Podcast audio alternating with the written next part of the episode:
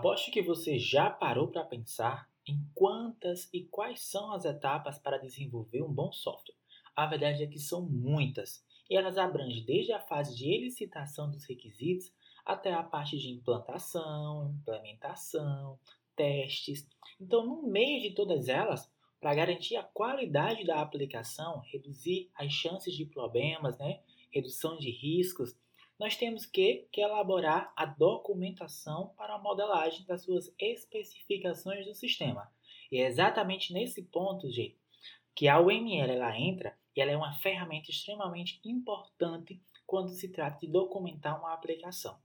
Aposto que você achou interessante esse tema. Se sim, continua aqui com a gente que só está começando. Eu sou o professor Cícero Gonçalves e esse é o podcast Eita Professor.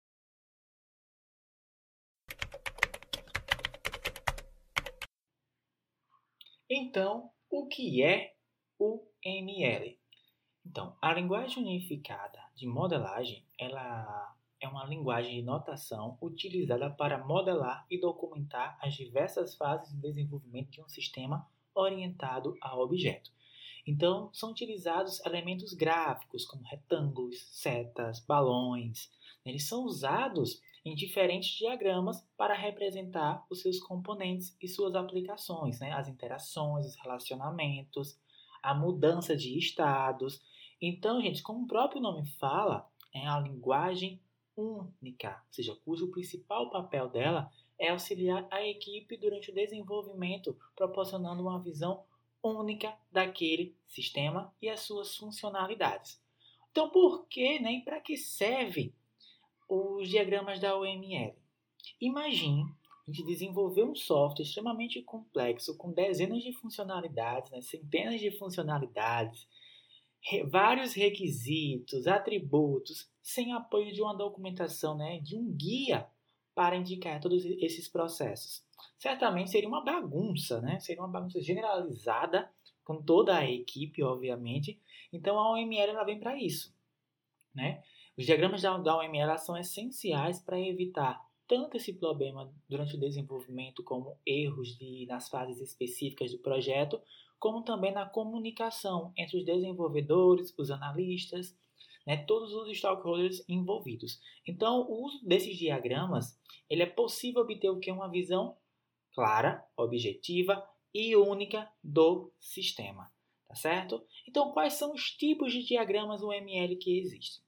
Existem diversos tipos de diagrama UML, né? E eles são divididos em duas categorias: os diagramas estruturais e os comportamentais, né? onde cada um deles é usado para é, especificar, documentar, modelar aspectos diferentes do sistema. Então, nos diagramas estruturais, né, os diagramas estruturais eles são usados para modelar os aspectos estáticos de um sistema né? Então, nós podemos citar a arquitetura, as classes, as interfaces, os métodos. Então, nesse tipo de diagrama, nessa categoria de diagrama, nós temos o diagrama de classes, diagramas de objetos, diagramas de componentes, temos também os diagramas de implementação, diagramas de pacotes e o diagrama de estrutura. Já nos diagramas comportamentais, como o próprio nome fala, né, diz para gente, os diagramas comportamentais eles são usados para especificar como o sistema se comporta diante de determinadas interações, de algumas interações.